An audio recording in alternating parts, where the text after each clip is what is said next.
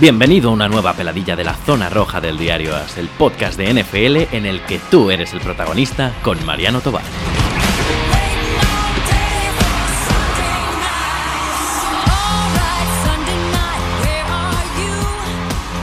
Muy buenas, señores. Hoy no sé si esto bautizarlo como peladilla o algo más. Yo creo que es algo más porque pues a lo largo de, lo sabéis, de la historia del podcast Zona Roja, pues hemos hablado con muchísima gente, hemos hablado con médicos, hemos hablado con, bueno, pues hemos hablado con Alejandro Villanueva, hemos hablado no hace mucho tiempo con Gigi Arcega, y nosotros siempre hemos tenido un afán por, por conocer a la gente, a los españoles que han trabajado o que trabajan en la NFL. Eh, por ejemplo, también entrevistamos en su momento a Marcos Girles, seleccionador español y que trabajó durante varios años para los Jets, además en el staff técnico. Bueno, pues estas cosas de la vida rebuscando y, pues con los contactos, y tengo que darle las gracias a Víctor mm, de, de, Bengals, porque me puse en contacto con Roberto García, un español que trabaja además ni más ni menos que en los Jacksonville Jaguars. Roberto, ¿cómo estás? Muy bien, ¿y tú cómo estás? Yo estoy muy, muy, muy bien. Eh, yo estoy encantado de haberte conocido y encantado de saber que hay más españoles trabajando eh, en la NFL. Porque además, Roberto, te cuento que mm, me han llegado rumores de que también hay una persona trabajando en Riders y estoy intentando localizarle, un español en Riders. O sea que al final eh, hay españoles por todos los. Tú naciste en Rota, ¿no? Sí, yo nací en Rota. ¿Hace, ¿Hace cuántos años? ¿Cuántos años tienes? Yo tengo 36 años. ¿Y cuántos años viviste en España? Yo viví hasta los 5 añitos, los 6 añitos. Me fui para los Estados Unidos a, una ciudad que se llama Jacksonville, Florida. Es el norte de Florida, al lado del estado de Georgia. pero todos los veranos, mm, hasta los 18 años, mi padre me puso en un vuelo militar con mi madre y mi hermano chico. Y todos los veranos yo estaba en Rota, en Cádiz. estaba en, España. Yo nunca, eh, perdón, yo nunca he tenido un verano en, en, América hasta los 19 años, hasta que yo empecé a jugar fútbol americano en la, en la universidad. Oye, entonces tu madre es española, es de, es de Rota, tu padre es estadounidense. Te cuento una cosa, Alejandro Villanueva es del puerto de Santa María, o sea que si no os habéis conocido, poco falta, ¿eh? Ya, eso es lo que me dicen. Mira, yo a salir de, España, cuando yo vine a, Rota a, los 14, 15, 16 años, mi, uh, empecé a jugar fútbol americano. Y en ese deporte, entre los entrenadores, los head coaches, los, los chavales con que yo jugaba fútbol americano, me entró una, una pasión por este juego, porque este es un juego que te hace hombre desde los siete añitos, los, ocho, los, los nueve años. Y yo, cada vez que me fui de España los veranos, yo siempre que tenía que entrenar aquí en el instituto. So, yo cuando iba a Rota también, me apuntaba al, al gym de Natura Sport en Rota. Y yo entrenaba con un tipo que se llama Fali, algo, Fali, algo así. Y él era Mr. España en el 83. So, yo siempre que, cuando yo me fui de, de, Rota todos los veranos, yo siempre, tú mis primos siempre jugaban paz conmigo, yo jugué con los americanos de la base y yo, yo me fui con, algo que tú sabes, fútbol tiene que estar en España. Yo no sé por qué los españoles no están jugando fútbol americano. No, además hay una cosa que me ha llamado la atención. Cuando hice el contacto contigo, me, sorprendió muchísimo que ves eh, y estás siguiendo la Liga Española. Ves partidos de osos, ves, ves partidos de, bueno, de prácticamente todos los equipos. De hecho, me, mandaste un, mensaje hablándome de jugadores, de, gente que habías visto, de, estilo de juego. Claro, eh, no lo hemos contado. Eh, quien te quiera seguir en Twitter, mm, arroba el Miura Roberto, lo cual dice mucho de, tu origen. Y la gente, bueno, yo he visto tu, tatuaje de un Miura en el hombro, eh, he visto como en las fotos, mira, me lo está enseñando ahora, y, pone España un Miura, he visto como en la la la camiseta, en tu uniforme de fútbol americano con tu equipo de, Florida, llevas la bandera de España, o sea, que lo tienes y, y que sigues muchísimo el fútbol americano en España. Si a eso se junta que tu trabajo en los Jaguars es de ojeador y analista, me imagino que eh, cuando ves partidos de España te fijarás en, seis jugadores que te llaman más la atención, que pueden tener algún futuro, o, ves eh, que, el nivel tiene que mejorar mucho en España. Sí, e, el nivel tiene que mejorar muchísimo más. yo veo muchos jugadores y eh, son buenos, pero es que yo mirando, naciendo aquí en, los Estados Unidos, que me creyó Florida, em, yo veo mucho, el juego no es muy, como se diga en, en inglés, no son nasty. They're not nasty football players, o sea, no son jugadores de fútbol americano mm, como Toro, Miura, no son groseros, no son animales. Yo, yo veo y y se dan y se recogen y tú sabes, hay mucho respeto entre ambos equipos, ambos jugadores, pero aquí en América eso no se hace. Em, el juego de fútbol americano es muy macho. Es para quebrante el espíritu de hombre que tienes encima. Y lo que te voy a decir a ti y todos los radio escuchantes o que incluso hecho, a mis españoles queridos, mira, yo amo todo, todo España en mi corazón. Yo llevo, la sangre es rojo y amarillo en mi, en mi sangre. Ustedes necesitan jugar con un genio que alguien te va a robar tu hija o tu hijo, o le va a hacer daño a tu mamá o tu papá y cuando yo veo los juegos profesionales o los juegos de los osos Rivas, los camioneros, los Barcelona Drax, lo que sea, no, nadie me, me, atrae a su forma de jugar. Juegan pasivo. Para mí es pasivo. Te falta, o sea, echas de menos más agresividad, ¿no? Que sería la palabra que usaríamos en España. Eh, el fútbol americano en España. Te digo una cosa, en gran parte yo creo que, influye un poco la, cultura europea del deporte. En España hay mucha preocupación por proteger las, lesiones, por proteger a los jugadores, para evitar eh, en realidad eh, es un deporte que lleva muchos años en España. O sea, en España se juega fútbol americano desde hace más de 30 años, eh, pero que nunca acaba de evolucionar. Y yo creo que hay una preocupación efectivamente por la opinión pública. Tú imagínate que el fútbol en España fuera más agresivo y empezara a haber más lesiones o hubiera una lesión que trascendiera a la prensa, haría mucho daño a ese deporte. Yo creo que en España se juega falta agresividad, quizá en parte por esa preocupación. No sé cómo explicarlo. Es que eh, en Europa creo que el fútbol americano lo hemos convertido un poco en esgrima. Mm, eh, me explico. O sea, mucha, mucha preocupación por la técnica y por que los jugadores aprendan a jugar a fútbol americano y a lo mejor falta ese componente que tú dices de... Porque claro, tú has jugado a fútbol americano. ¿Tú cuántos años has jugado a fútbol americano? 15 años. Llevas, además has jugado en equipos semiprofesionales, ¿no? también jugaste en la universidad. Sí, yo, yo cuando tenía 18 años me dieron beca para jugar a la Universidad de Florida Atlantic en Boca Ratón. Em, yo honestamente yo no jugué más de, más de un año. Yo fui, entrené con ellos y eso fue... yo perdí mucho de mi juventud jugando fútbol. Tú sabes, yo cuando era niño es estudiar, entrenar, entrenar y estudiar. Ya. A los 19 años yo, tú sabes, yo...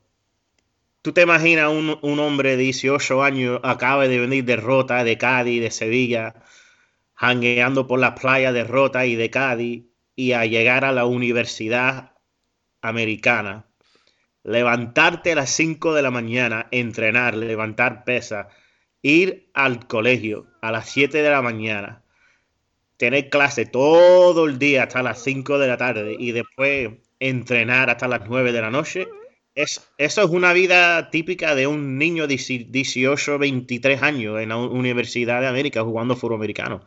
Es que cansa. Es algo... no, ¿sabes lo que me mola desde que te he conocido además?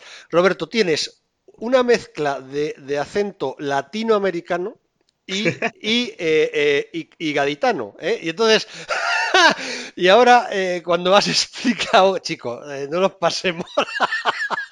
Eh, me, ha encantado.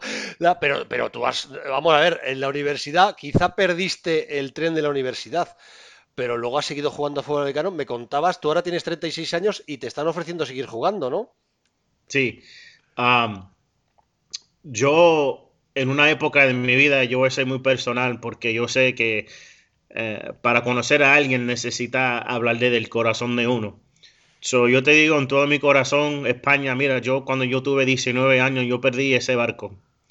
Y ese barco me, me dio mucho, mucho genio, mucho anger, mucho... Y, y que el tal si yo no dejé de jugar fútbol.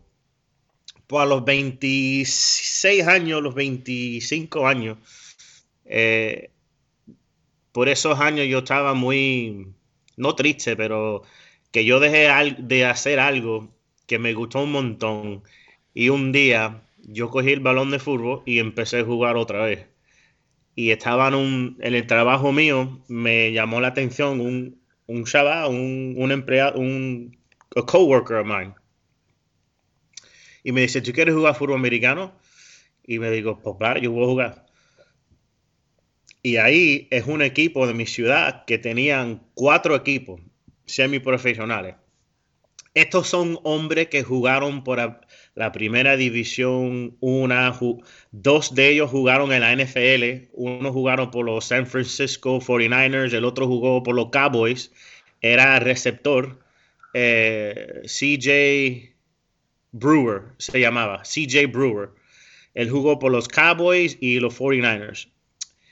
Y también teníamos un strong safety que jugaba por los Jets, que es, ah, era o scuba diver para el Navy de los Estados Unidos. Era, um, ¿cómo se dice scuba diver en español? Uh, he was uh, rescate de, de, buzo. Él se tiraba de helicóptero y, y, rescataba a la gente en el agua. Ese era tu trabajo. Pero también él jugaba por los New York Jets. En ese primer entrenamiento, yo, yo dije, mira, yo tengo que, que ponerme en el gym y levantar muchas pesas y hacer todo, lo que tenía que hacer. en seis meses ya estaba ready para jugar eh, fútbol otra vez. Y cuando yo me puse ese casco, es como mi vida a la primera jugada en el, jugando semi profesional, mi vida se, se, se paró muy. It, it slowed down, se paró a ponerme el casco y it all, it all, ¿cómo se dice? It all came back to me en el campo. Te volviste a encontrar a ti mismo. Me encontré a mí mismo a los 18 años, pero ahora yo tenía 110 kilos, digo 105 kilos, yo tenía 230 libras. En, a los 19 tenía 190 libras, ahora tengo 40, 40 libras más. Y esa primera jugada, mi instinto me dijo, la línea ofensa está, they're leaning a un, a un lado. Y yo vi el corredor de poder estaba leaning towards me, tú sabes, la, la mano, la rodilla estaba haciendo hacia mí. So ya yo, yo pensé, esta va a ser una corrida, va para mí. So, cuando dijo Hike el quarterback, yo corrí a todo tope. Yo cerré los ojos porque yo vi el, el corredor, le hicieron un toss a mi lado. Y yo le di a ese tipo tan duro que aquí se llama un slobber knocker. Un slobber knocker es si tú le das a alguien tan duro y el, el mouth guard, el mouthpiece adentro se sale con, todo el escupe, con toda la... Pierde la protección, bucal, la protección bucal, vamos, se le escapó.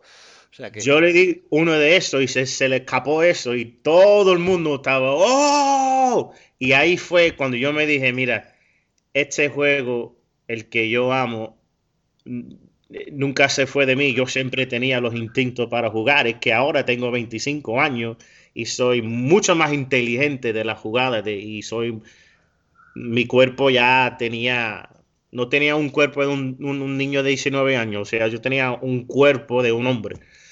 Y ahí empecé a jugar y jugué 7 años.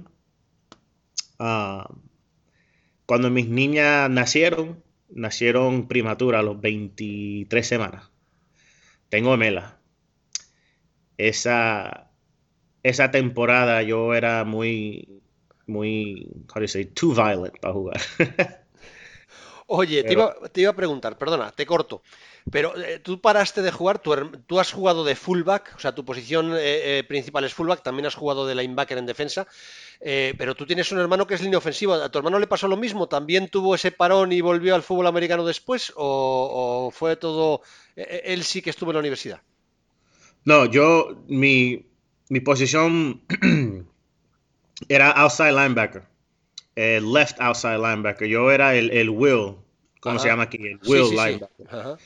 Y yo de vez en cuando jugaba um, fullback cuando yo le pedía al, al, head coach, hey, let me play fullback, let me play, déjame jugar, déjame jugar. Y él me dejaba jugar, yo corría con el balón, pero mi principal era la defensa.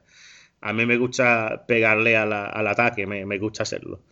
Eh, mi hermano, mi hermano Esteban, eh, cuando él tenía 13 años, yo estaba ya en el high school y él me dijo, yo quiero jugar fútbol. So, él fue a los tryouts de su escuela y al Esteban, pobrecito mi hermano, que lo quiero mucho, eh, era muy pequeño, muy pequeñito. Pero era, tú sabes, él nunca ha jugado, so, él, él, quería jugar, so, el coach le, le cortó del equipo porque no sabía jugar mucho. O sea, el año que viene va a jugar tú. Paul Esteban nunca jugó. Mi hermano nunca, nunca, nunca ha jugado fútbol americano. Cuando yo empecé a jugar a lo semiprofesional, a ese año, yo le dije, Esteban, mira, ahora es un hombre, el Esteban mucho más grande que yo. Sí, sí, he visto fotos y Esteban es un animal. el Esteban mide 6'4 y tiene 290 libros, que será 130 kilos, 140 kilos, mi hermano. Y ese año yo y mi hermano jugamos juntos por la primera vez en nuestra vida. Él, jugó su primer deporte con su hermano grande, yo, Roberto. Y esa temporada para mí era muy especial. Uh, yo y él jugamos en la defensa juntos de vez en cuando, porque el Esteban, tú sabes, todavía estaba empezando a jugar. Y cuando él entraba, yo me quedaba con el primer equipo, porque el coach me dijo, mira, ese tu hermano juega con tu hermano. Tú sabes, e-, él sabía que él es mi hermano menor y nosotros queríamos jugar juntos en la defensa. So, yo jugaba linebacker y él jugaba la línea defensa, en la línea, y él estaba enfrente de mí. So, yo y él no, no, nos pusimos muchos golpes a los otros equipos y mucho fun, a lot of fun we had together juntos. Ah. Oye, vamos a ver, ya me has contado quién eres, has hecho un perfil, eh, eres un genio. me gustaría saber cómo, porque tú eh, eh, acabaste la universidad o no acabaste al final, eh, no. no la acabaste. ¿Cómo acabas? No. Porque, claro, yo te digo, ¿cómo acabas de ojeador y analista en los Jaguars? ¿eh? Además mando de más fotos, de, me imagino que serán de estos días, eh, con el equipo entrenando, eh, en el, me, me, me, ha dejado boquiabierto. ¿Cómo, llega, cómo llegaste a, a, contactar con los Jaguars y a, jugar, y, a, y a, trabajar para ellos? Pues eso es una historia también. Um, mi papá siempre me dijo cuando yo era niño, nunca cortes mal con la gente que, que te ayuda. So, como dice, don't, don't cut bridges, don't sever bridges. Um, cuando yo trabajé de gerente de una compañía de seguridad, de cámaras y de alarma, um, tú sabes la compañía Univision. Sí, claro.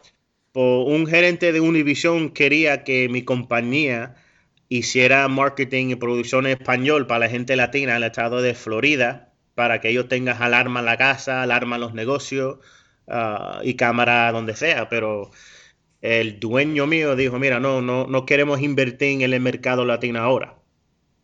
Pues algo, me dijo en mi, en mi, mi, sentido común que hazte amigo de este hombre.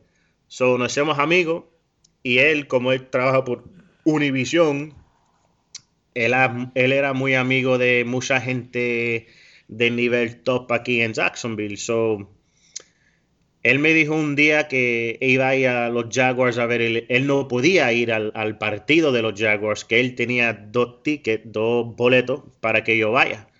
Y yo dije, vale, a mí me encantan los Jaguars. Desde el, el 1995 yo tenía 12 años y yo fui al primer juego de los Jaguars contra los Carolina Panthers. Viste jugar a, Mark Brunel, qué, grande. Sí, no, Mark Brunel no, era eh, Jonathan Quinn, el primer quarterback de los Jaguars. Ah, es verdad, que empezó jugando Jonathan Quinn, es verdad. Sí. Y después Mark Brunel, él estaba detrás de Brett Favre en Green Bay. Sí, es verdad. Sí, y ay, tú lo sabes, wow. Um, y de ese día, Mark Brunel era muy especial. Yo tengo fotos con él, yo te lo mando.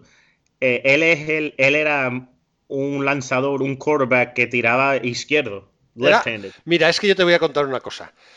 Para mí, los, lo he contado muchas, la gente que me sigue lo, sabe. Los Jaguars de esos años, entre el 95 y el 99 que pierden la final de conferencia, con Mark Brunel, que era un quarterback zurdo maravilloso hasta que se jorobó las rodillas y ya no eh, eh, bajó la calidad. Aún así, sin rodillas, jugó muy bien una temporada en Washington. Eh, Fred Taylor, de corredor.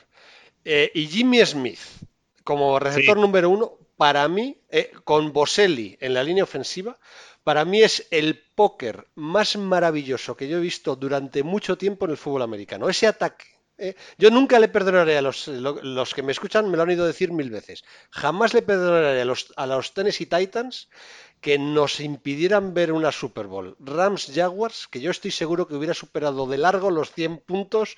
Aquello eran los dos ataques de los más maravillosos que yo he visto en mi vida. Y me da una envidia que tú hayas visto estos, jugadores, estos equipos eh, en directo que no te haces ni idea. Ya. Pony, en esos años yo me acuerdo de Ah, te tenía que explicar cómo yo, yo entré a los Jaguars. Sí, sí, sí. Um, pues él me, llamó, me dio los tickets y después a, las dos semanas me dijo, mira, yo estuve hablando con los Jaguars y yo le, dije que mm, hay un equipo de los Dallas Cowboys, los Arizona Cardinals y los Raiders uh, hacen la transmisora en español, tú sabes, como ESPN en español. Sí. Y me dice, los Jaguars buscan a alguien que lo hagan en español sobre Ah, tú sabes, el nivel de experiencia, tú, tú has alguna vez estado en la radio. Yo le dije, no. Pero yo sé quién entra, qué formación de jugada es en la ataque o la defensa. Yo sé todo el fútbol americano. Y después él me dijo, pues ellos me ofrecieron a mí una parte de los Jaguars para transmitirlo en México, en Orlando, en Tampa, en Jacksonville. Y yo quiero que tú vengas conmigo y me ayudes. Y yo, al primero, yo, yo estaba como, tú estás flipado, este está, tú sabes, colgado. Yo no sé, yo a lo primero, me, yo estaba, ¿cómo que los Jaguars quieren algo conmigo? Yo no sé nada de la radio. Pero un dicho, lo que me dijo mi amigo Hugo Figueroa, él me dijo, cuando tú eras joven, tú tenías todo el talento para echarte la NFL pero a ti te gustaban mucho las mujeres, a ti te gustaba Rota, a ti te gustaba el Cádiz, a ti te gustaba mucho España, tú estabas eh, de fiesta en toda España y yo creo que la fiesta de España y tu país, no porque, tú sabes, te, te jodiste ahí, es que, es que tú, tú, tú amabas España con un corazón tan grande y cuando tú venías de España a América para estudiar o ya regresar a tu vida normal, a mí me costaba por lo menos tres a, cinco meses para quitarme la, cara de gruñón, la, la, cara. Ya no quiero estar en América, tú sabes, siempre era algo así. Pero él me dijo algo, mira, tus planes, tú querías estar en la NFL, pero tus planes no eran los planes de, de Dios. O sea, el, Dios tenía algo mejor para ti, pero tú no sabías qué Tú querías estar en la NFL para jugar, pero tú sabes que ahora tú estás en la NFL. You're in the NFL. Si no, si no, si no estás porque tú querías jugar y no estás ganando los millones que tú querías ganar, tú estás en la NFL. Y hay muchos muchos amigos míos que me, me, me dan muchos saludos, me, me, they congratulate me y al final del día, tú sabes, esta posición es una, una bendición para mí. Es un, es un algo que, como un niño gaditano de Cádiz, cruza un océano tan grande, se, se enamora de un... Se enamora de un juego que no es ni suyo, pero ahora el juego americano es mío. Y ni sabe jugar fútbol español. Yo no sé jugar fútbol español, tío, no, que no sé.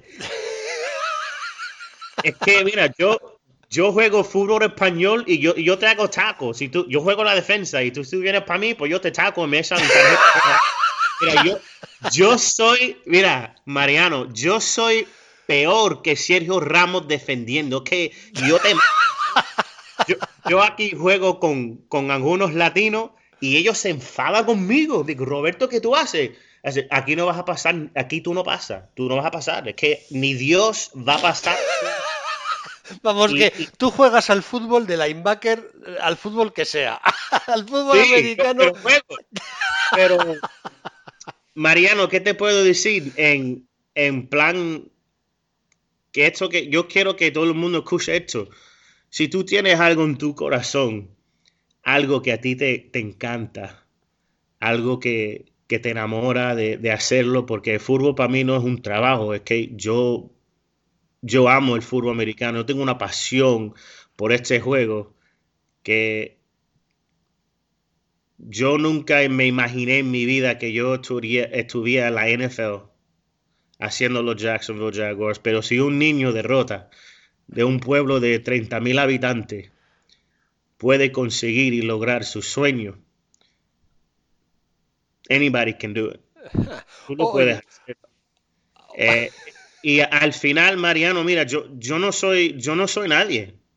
Yo soy, yo soy Roberto García, hijo de Consuelo y Roberto García. Mi, mi abuelo, mi abuelo Rafael Moreno, que, en paz descanse, él era eh, vendedor de, de, flores en Rota. Él tenía un montón de kioscos. Mi abuela era ama de casa y de esos raíces yo vine de, yo no vine de dinero, yo no vine de una familia con un montón de dinero, pero lo que me enseñaron mis abuelos y mis tíos, mi tío Paco, trabajar duro, mi papá, él siempre me decía, mira, si tú trabajas duro, si, si tú crees en algo, lucha porque tu sueño, mi sueño era jugar a la NFL, sí, estos son los sueños de todo el mundo pero algunas veces los sueños tuyos no son los sueños de, del tío que vive ahí arriba en, el cielo.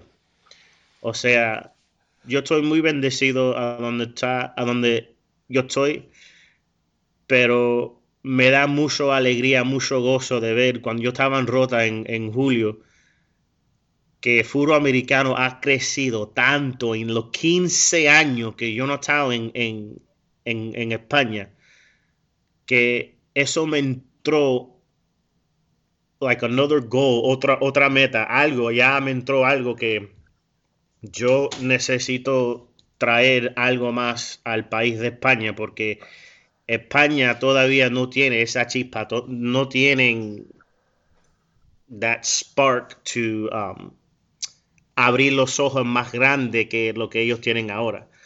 So, eh, es algo que yo creo que yo puedo traer a España.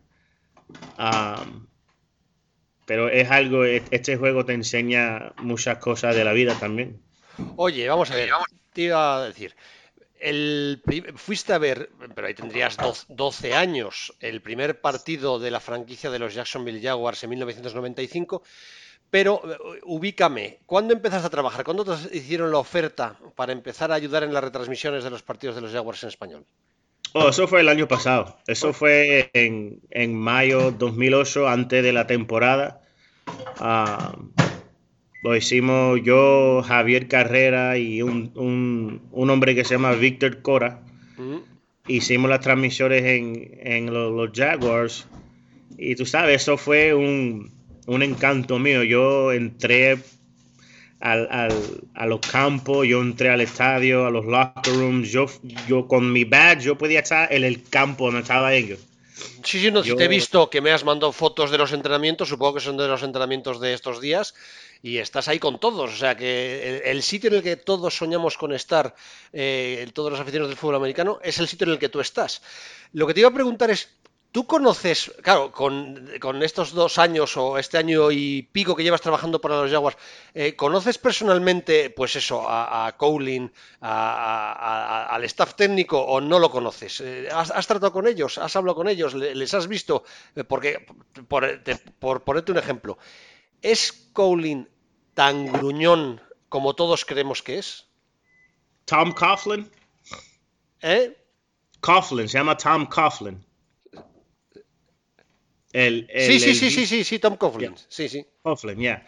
Eh, Tom Coughlin, mm, perdóname, e, él se puso tan viejo. Yo me acuerdo la, la primera vez que yo lo vi cuando tenía 18 eh, años, cuando él estaba con los Jaguars.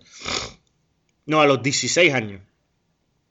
Él era un coach, un entrenador que era uh, gruñón no era tan gruñón. Él, él es el coach que él no te grita, no te, no te dice malas palabrotas.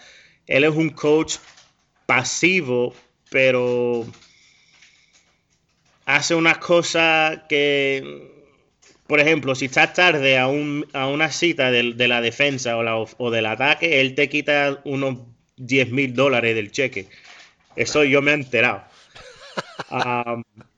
Él te dice, mira, yo quiero que tires el balón aquí y allá, y si no lo hace, pues mm, te voy a dar un chance. Y ahí esos chances ya, el equipo de los Jaguars del 96, 99, 98, era un equipo que la defensa de los Jaguars se quedó intacto porque a él le gusta la defensa.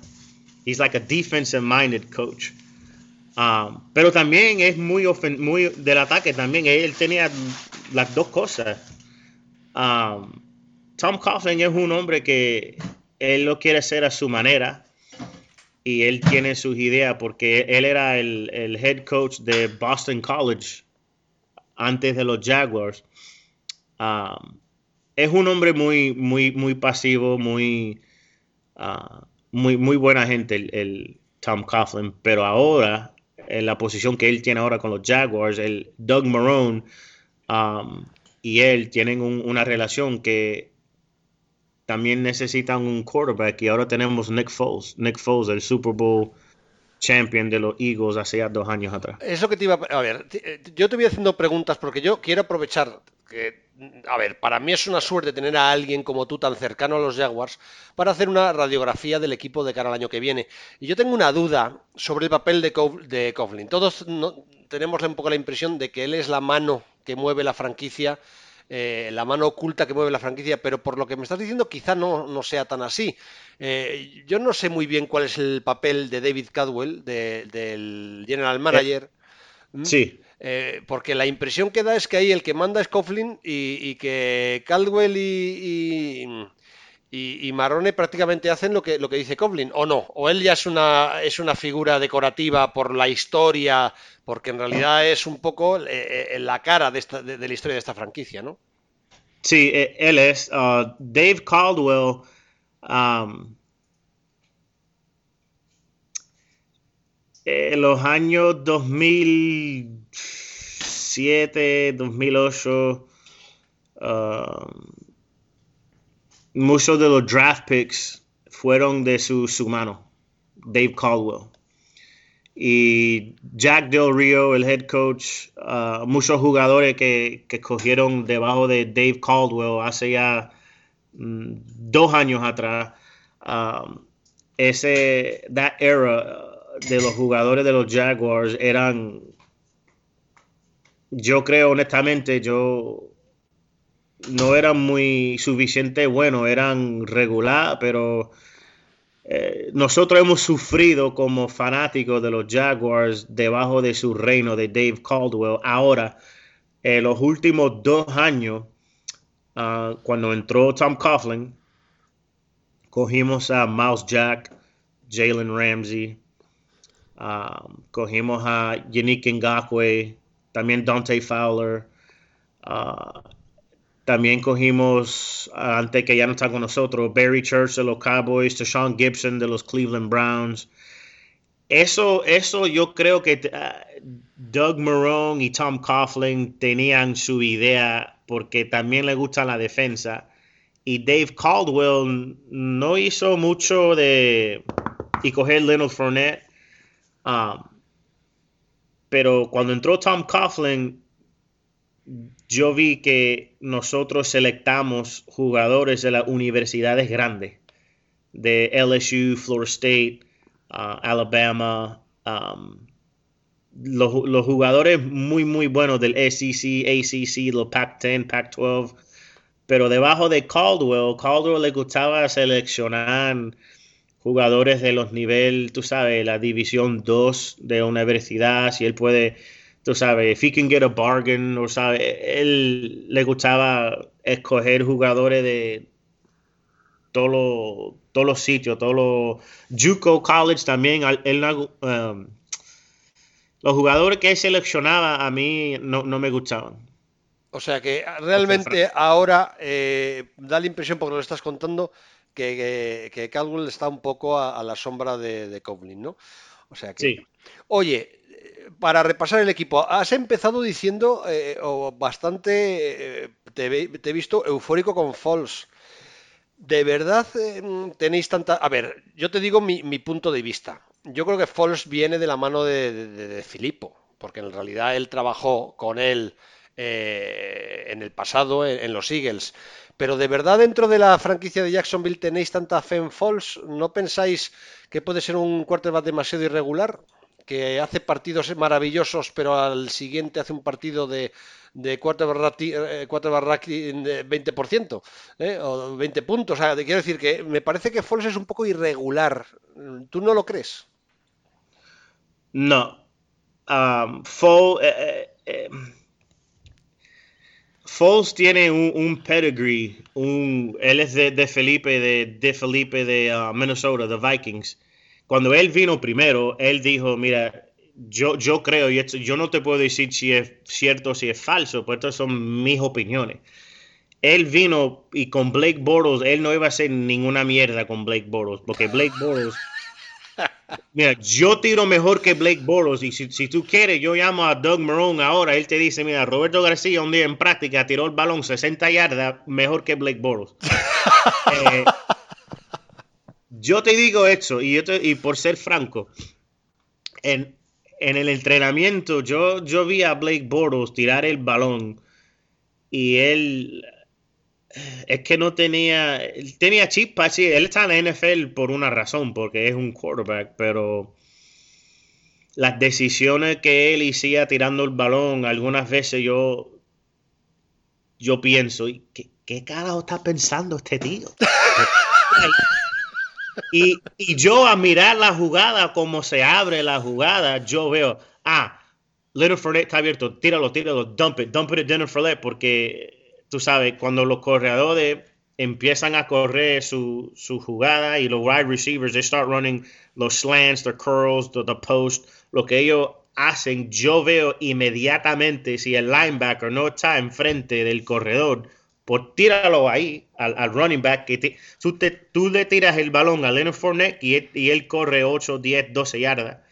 Pero Blake Bortles no hacía eso. Él quería por los cojones de Blake Bortles tirarlo entre medio de dos o tres defensores. Él se creía Brett Favre. Y él, él jugaba como Brett Favre. Y pero es que él, el tirar el balón, es que no me gusta. Es como tirar un pato en el aire. El balón se hace. Y él algunas veces sí, él, él, él, cuando él jugaba bien, jugaba bien. Pero con, consistently, no. Nunca. Entonces ahora con Foles lo que esperáis es justo encontrar eso. Mira, Foles, Mariano, te digo esto en práctica, en el entrenamiento, Foles tira un balón muy guapo. ¿eh? Es, como él tira el balón y se baja Dios de los cielos y abre los cielos y dice, ah, cuando él tira el balón.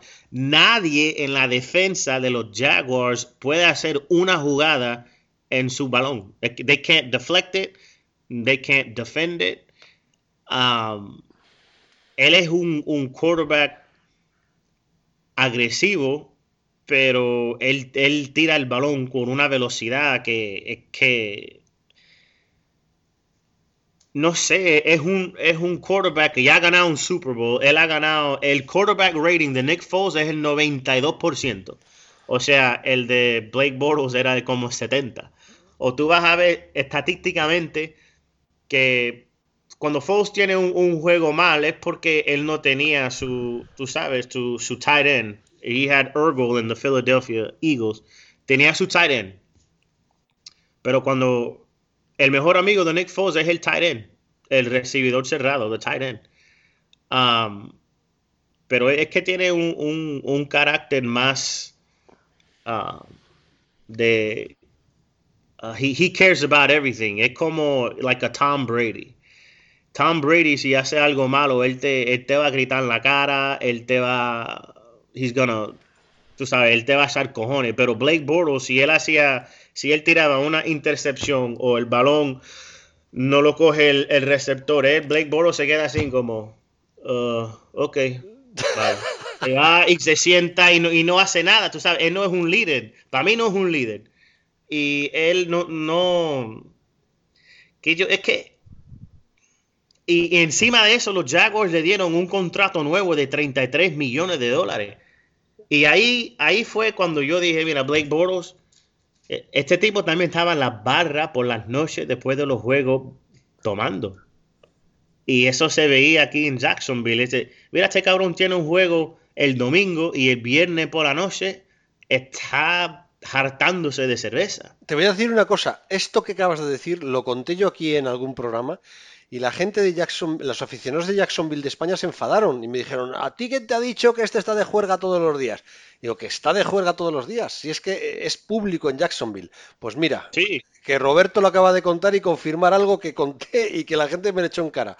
O sea, eh, mira, es... Oye, te, iba a decir... Por la gente que te echaron cara eso que te pide perdón. Oye, te iba a decir, Em, estáis muy eufóricos. Yo eh, estoy viendo, eh, porque para mí el máximo favorito de esa división eh, son claramente los Colts, pero yo estoy viendo que cada vez más la gente ve muy bien a Jacksonville y ya está en algunos rankings, ya le veo como segundo de división y subiendo. Pero a mí me pasa una cosa, me parece que os faltan receptores. Pero creo que faltan receptores, ¿eh? Marquis Lee, Westbrook, es que me parece muy poquita cosa. Eh, el Tiden tampoco tenéis que. Acabéis de elegir una segunda ronda. Vamos a ver qué pasa. Que en tercera ronda vamos a ver qué pasa.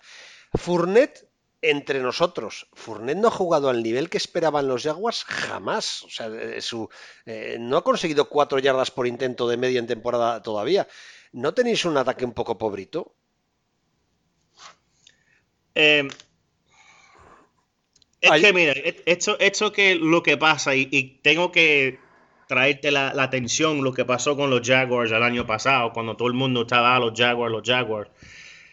Ese año que, perdimos en, contra los Patriots en New England, ese, ese juego, honestamente, Miles Jack wasn't down. Miles Jack ya iba a cerrar el juego y iba a marcharse a touchdown y iba a ser 28 a 0. Pero los árbitros y aquí yo no sé si en España eh, se ve los juegos de los Patriotas. Hay muchos partidos que ellos juegan que los árbitros lo, ayudan. Y yo no digo eso porque son los Jaguars y perdimos. Hay mucho, mucha gente aquí en América que cree que eh, Robert Kraft, el dueño de los Patriotas, y Roger Goodell son amigos. So, los Jaguars, lo que pasó ahí es que ellos tenían la ofensa. Leonard Fournette, mira, ellos pusieron 10 hombres en la caja para defender Leonard Fournette y a los cojones de Leonard Fournette, él siempre corría 4 o 5 yardas. Average. Su primer año, su primer año. Um, y el año pasado lo que pasó fue nosotros primer, los primeros tres partidos jugamos bien eh, perdimos a Cam Robinson, el left tackle de los Jaguars, y ahí perdimos a Marquise Lee el mismo, el mismo juego. Ah, y ese juego, yo no por nada, ese juego yo le di, tú sabes, high five a Marquise Lee en ese, en ese juego y se dañó la, rodilla. Sí, es verdad, es verdad. Ah, ah, perdimos a Marquise Lee, perdimos a Robinson, perdimos a Leonard Fournette. Y Keelan Cole, Didi Westbrook, Rashad Green, um, uh, DJ Shark, el novato de LSU el año pasado, que este año yo, yo veo a él como número 3 en la depth chart. Es que eh, también jugamos con nuestra línea ofensa, que teníamos el, el the third string or fourth string offensive line, la línea ofensiva de, de los que juegan tercero o cuarto. Los Jaguars jugaron sin su línea ofensa la, primera, jugaron con tipos de la calle, tipos que... muchas lesiones ese, ese, en la línea ofensiva de los Jaguars y por eso Blake Bortles no pudo, tú sabes, mantenerse en, en el pocket ¿cómo se dice el pocket en español? El bolsillo de la línea. En el pocket está. Y él, a él yo no le doy mucho, mucha falta porque jugando fútbol yo sé si no tiene tus tu primeros, tus tu primeros líneas ofensivas, está en el segundo o el tercero o el cuarto, no tiene tu running back. Um, el juego de fútbol se cayó en todos los hombros de, de Blake Bortles. Es un hombre pero sin ayuda ni Tom Brady pudo hacer nada con la línea ofensiva de los Jaguars. y, la defensa, la defensa, un táctico muy importante, la defensa de los Jacksonville Jaguars el año pasado estuvieron en el campo average por 37 minutos cada partido. La defensa se cansa. Si la ofensa no marca puntos, por la defensa está en el campo todo el tiempo y se cansan. Tú puedes tener la defensa número uno en la NFL, pero si no, no tienes un ataque que te pueda ayudar, ¿qué vas a hacer? No, no, eso, y eso fue. Eh, eh, Perdona. Eso fue lo que pasó con los Jaguars el año pasado. te iba a preguntar, pero ¿tú crees que Can Robinson va por fin a poder jugar una temporada completa sin lesionarse? Porque es que todavía no sabemos, en a estas alturas todavía fuera del equipo, ninguno sabemos si Can Robinson es bueno o malo. Porque el primer año se lo pierde entero, el año pasó casi entero. Tú que lo has visto más en los entrenamientos, eh, ¿vais a notar mucho eh, que por fin parece que Can Robinson va a estar titular o todavía no os fiáis de él? Yo, en mi opinión, yo creo que eh, algún jugador que nosotros cogimos de Alabama, porque Alabama, la Universidad de Alabama es una universidad muy, muy buena. Eh, hay un dicho aquí en América, no sé si se dice en España, tú nunca vas a saber cuándo va a ser tu última jugada en fútbol americano, nunca, nunca lo vas a saber. So, lo que yo espero de Cam Robinson que, que no se lastime, pero eso, eso nunca se sabe. Um, tiene lo, la jugada físicamente para jugar, ahí sí. Por eso lo cogieron los Jaguars en la, en la segunda ronda de hace dos a tres años. Eh, Cam Robinson también juega con un, un genio, como un, él juega como un toro en la línea ofensiva, igual que uh, Jawan Taylor de, de los Gators. Nosotros cogimos a él este año. Pero Cam, Robinson lo escogieron, yo sé, para to be the anchor, la ancla de la línea. Sí. Um, y vamos a ver este año si lo hace, pero yo tengo fe en él, yo tengo mucha fe en él porque él tiene los traits, he has the physical traits uh, para hacerlo. Oye, y antes te he preguntado, y tú parece que sí que tienes mucha fe en él. Leonard Fournette, de verdad, ¿eh? lleva dos temporadas en la NFL, en una ha conseguido de media 3,9 yardas por intento, el año pasado 3,3. Eh, ¿No ha sido un bluff? Mm. O, juega, yo es que estoy convencido que Fournette juega muchísimo este año o el año que viene busquéis otro running back. Lo que pasa con Leonard Fournette en la Universidad de LSU, él era un bestia total, salvaje. Este tipo era pero también estaba lesionado en LSU del hamstring. Yo no sé cómo se dice eso en español, el his hamstring. Um, es la parte del muslo cuando si escuchas un pop ya no puedes correr porque un músculo del, del muslo se estropea y te causa mucho no puedes correr con poder, o sea, no, no, eres el mismo corredor. Em, yo quería que nosotros, honestamente, eh, yo quería Alvin Kamara de los New Orleans Saints. Pero lo que pasa con Leonard Fournette también, él es, él es un corredor muy, muy poderoso. Es muy grande el tipo. Su hamstring, it gave out, el, el muslo de, él mm, no. ¿Cómo te explico? No. Está, mal porque ya estaba lesionado en, el, en la universidad y. Es que también es muy difícil correr con 10 hombres en la caja, tú sabes, muy, muy difícil. A ver, hay una cosa que está ah, clara. Él es un corredor que si tiene la línea ofensiva enfrente de él, tú sabes, the starting offensive line, él puede correr. También mucha gente no sabe, pero él también puede recibir el balón. Él tiene unas manos que, que juega muy bien con las manos. Um, yo creo que los Jaguars hizo un, bien en drafting a Raquel Armstead, el, el corredor de Temple, este año, porque él es igual a él corre igual. También Alfred Blue eh, es un poco más grande que Leonard Fournette. no, no, al final vosotros habéis... Leonard Fournette todavía no, no me ha dado mucho, no sé, he hasn't given me a lot of faith, mucha fe en él, pero... ¿Qué ambiente hay en, en, los entrenamientos? Estos últimos días que habrás estado tú en los entrenamientos, viendo al equipo entrenar, hay euforia, hay, hay preocupación. Eh, ¿qué, ambiente se ve de cara a la temporada que viene este año en, en, los Jaguars? Tanto en el staff, o sea, ¿tú qué has visto dentro de la franquicia? Lo, que yo veo que los receptores, um, Didi Westbrook, Keelan Cole, DJ Shark, um, también el, el, free agent que vino a nosotros, um, Conley de los Kansas City Chiefs, Chris Conley este grupo es muy diferente. Eh, tienen.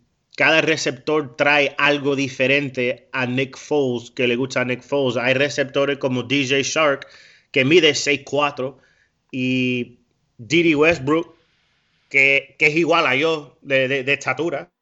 Él, es así. Sí, está delgado. Es un, palo. Um, y Chris Conley de, de los Chiefs eh, tú sabes, él mide 6'3, 200 libras. Eh, ellos confían mucho en Nick Foles y el ambiente de los receptores y los, running backs. Um, es que eh, ya ellos saben que tienen un líder en Nick Foles porque él, él trae muchas cosas a, la mesa a los Jaguars. Ya él ganó un Super Bowl.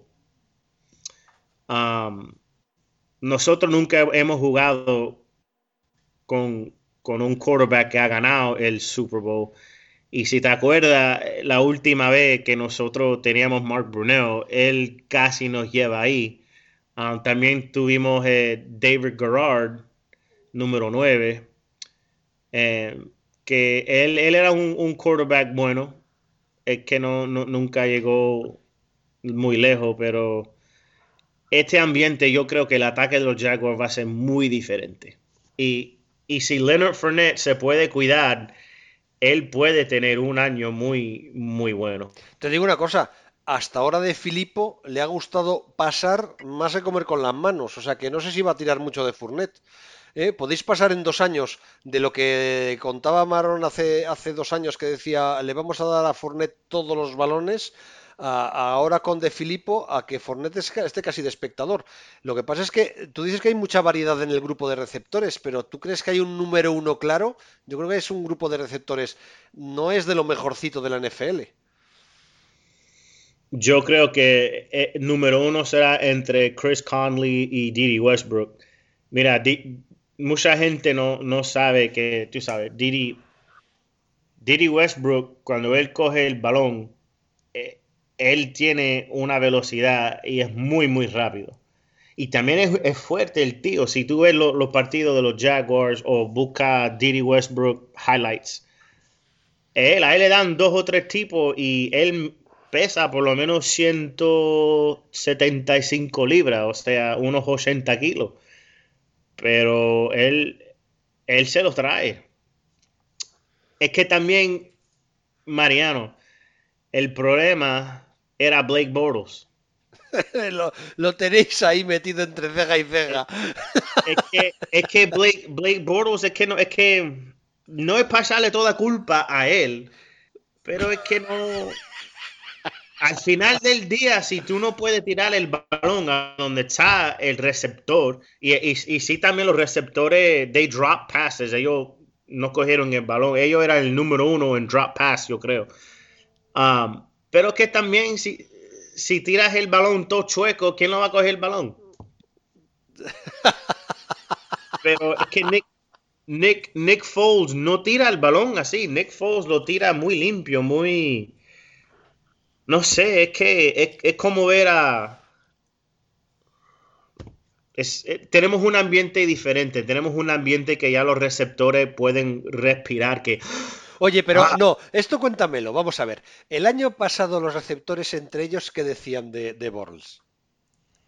O en práctica, eh, cuando estaba el tipo este, Matt, uh, Allen, Matt Robinson, que se fue a los Chicago Bears, él y yo me acuerdo Mercedes Lewis, el, el tight end, ellos se enfadaban con él, tío. Ellos le dijeran una grosería en el campo que, te caga. diciéndole, este motherfucker no me puede tirar el balón de las manos. Yo estoy aquí. Es que, es que tienes que estar ahí para verlo. Yo te puedo decir muchos, tú sabes, muchas historias, muchos cuentos, pero hay unas cosas que no te puedo decir muy, tú sabes, interpersonal, pero sí, ahí hay gente que la defensa, muchos jugadores de la defensa decían cosas. Y también, y también gozaban cuando iban contra Blake Bortles en práctica, porque a él le quitaban todos los valores. Roberto, es que yo te voy a decir una cosa. Yo tengo la sensación de que la defensa de los Jaguars el año pasado pasó de jugar. O sea, yo mi impresión siempre fue que a partir del primer mes cuando acabaron la temporada, eh, porque empezasteis vosotros ganando 3-1, o sea, empezaste la temporada muy bien.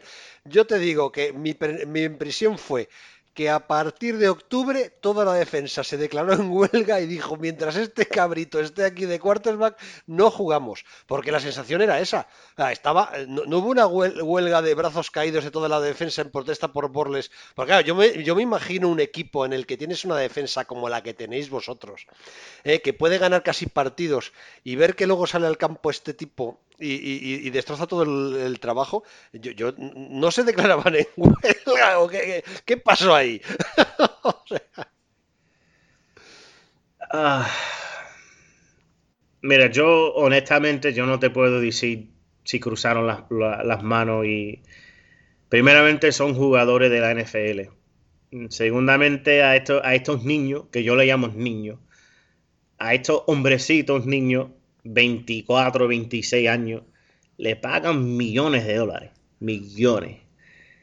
Y algunas veces ellos, tú sabes, actúan como niños y me dicen, ah, este tipo acaba de tirar dos intercepciones, ahora vamos a perder, ahora tenemos que defender esto. Y, eh, yo honestamente no, no sé, pero yo sé que la defensa de los Jaguars los últimos tres años están poniendo ficha para sostener la defensa, porque aquí en Jacksonville somos muy prideful, tenemos mucho orgullo de la defensa y ahora tenemos muchos jugadores que son buenos. Um, a lo mejor este año va a decir, mira, tú sabes que ya no tenemos Blake Bortles, vamos a, jugar balls to the wall, como, como se dice así, balls to the wall, pelotas al aire, vamos a jugar, vamos a jugar. Lo que a mí en la defensa este año es, que tenemos a, nuestro middle linebacker cuando se retiró Paul, Paul. Telvin Smith no pudo sostener su, puesto. El Telvin Smith juega bien, pero este año no va a jugar porque no quiere jugar. Son cosas personales que él tiene que lidiar. Telvin Smith, el número 50, ah, no quiere jugar este año. O sea, va a ser como Le'Veon Bell. El año pasado no, no quiso jugar por los Steelers y eso es la misma lo que quiere ser Telvin Smith. Ahora, el interior de los linebackers no tenemos uno fijo. Se habla mucho de la, de la, de la retirada provisional de, de, Telvin Smith. Yo sí que tengo cierta sensación de que él se ve muy tocado y que quiere un año para recuperarse bien de, estar en forma físicamente. ¿No, ¿No, parece eso? ¿O tú por qué crees que se ha un año sabático? Es que también Telvin Smith es un... Es, he's undersized para jugar linebacker. Él mide... Uh, 6'1", tiene, tú sabes, él pesa como yo peso. Yo tengo él tiene 225 libras, 230. Y a él le falta por lo menos 10 kilos más, 15 kilos más para jugar al nivel del NFL, pero es que él juega a su, estilo, pero también yo creo que, yo no sé si mucha gente lo sabe en España, al hermano de Telvin Smith lo mataron el año pasado y él no, yo creo que la mamá está enferma, algo así. Yo honestamente todavía yo no he hablado con él hombre a hombre con, con él para preguntarle por qué y él, él se ha alejado del trabajo de, de, tú sabes, pero está en social media. Yo sé que algunas veces es que al hermano lo, lo, balasearon a tiro. Y no sé si él todavía no se ha curado el corazón de él o él todavía tiene algo en su corazón que no puede sacar. Nunca se sabe, pero yo sé jugando que si tu mente no está bien y, tienes que alejarte del juego para sostenerte a ti mismo en tu físico, en tu espíritu, tú sabes que tú estés bien, pues Telvin que él coja todo el tiempo que él necesita, porque yo no sé cómo perder un hermano a, a tirotazo, ni no sé, es muy, es algo muy feo. De todas formas, te digo decir una cosa. Yo, a ver, le podéis echar de menos. O sea, que sí, pero, pero ves la defensa y la defensa es una barbaridad. Además, han, han fichado, han elegido en el draft a Quincy Williams, que en el fondo va a cubrir esa baja. Habéis elegido en primera ronda del draft a Josh Allen, que con Calais Campbell son dos defensidens de la Alpera. Sigue estando Miles Jack. Eh, Jalen Ramsey probablemente este año vuelve a jugar bien. Eh, está Bouillet. A, a, mí me parece que la defensa, quitando a lo mejor los safeties que son más blanditos, es una defensa espectacular, ¿no? Sí, y de, de los safety, el free safety uh, Harrison de Alabama, es, ese tipo es muy peligroso. Mucha gente no sabe de él, pero yo lo veo y él siempre está a donde él tiene que estar. Contra los, Eagles, yo vi a uh, Daryl Reeves, número 38. A él le, pasaron un pase sobre él y he, he, screwed up a play y marcaron un touchdown sobre Reeves, número 38, en el preseason. Pero la defensa de los Jaguars sigue, sí, yo creo que va a estar bien. Me da mucho más la ofensiva, el ataque de los Jaguars, porque ya tenemos toda la línea ofensiva, tenemos Leonard Fournette, tenemos Nick Foles y todo el mundo está Nick Foles, Nick Foles, Nick Foles. Su estilo de juego no es bajarse 8 yardas y tirar el balón. El Nick Foles es 3 yardas y es un West Coast offense, como del Felipe, es quitarte el, el balón lo más rápido posible y incluir lo, los corredores, los running backs, para también que coja pases del backfield. Eso es el, el, the offense of Felipe. Yo creo que los Jaguars van a tener un ataque top 15 este año. ¿En qué puesto creéis que acabéis la división? ¿Y quién es el rival de la, de la división que más miedo da? A, a mí me da cosa de los Houston Texans, Houston, con el, el quarterback um, Deshaun Watson. Um, él es muy bueno, el tipo es muy bueno. Um, uh, los lo Texans tienen JJ Watt, Jadavian Clowney, um, tiene Merciless, el linebacker. Eh, la división de con los Houston y los Colts también um, con Andrew Luck, que ya está, ya, ya regresa. Pero es que también cada equipo de los, los Titans también lo dan una paliza de vez en cuando. Los Colts, es que esta división del AFC South nunca se sabe, no sé, es muy... Pero ¿no es la división más dura de la NFL para el año que viene? A mí me parece que la norte de la, de la, nacional y la sur de la americana son las dos divisiones más duras. Roberto García, un español trabajando en los Jacksonville Jaguars, ha sido un grandísimo placer. Me lo he pasado fenomenal. Sobre todo eh, la alegría con la que vives el fútbol americano y las cosas que dices de Borles. Esas han sido las dos cosas que más me ha gustado. Ah. Eh, eh, la verdad, una, trayectoria curiosa e interesante y que además, de verdad, yo creo que hay mucha gente que, ha que haya escuchado este programa y que habrá dicho, Jope, se puede, se puede acabar trabajando en la NFL y puedo cumplir mis sueños. Roberto, muchísimas gracias. De nada, muchas gracias a ti, Mariano, muchas gracias.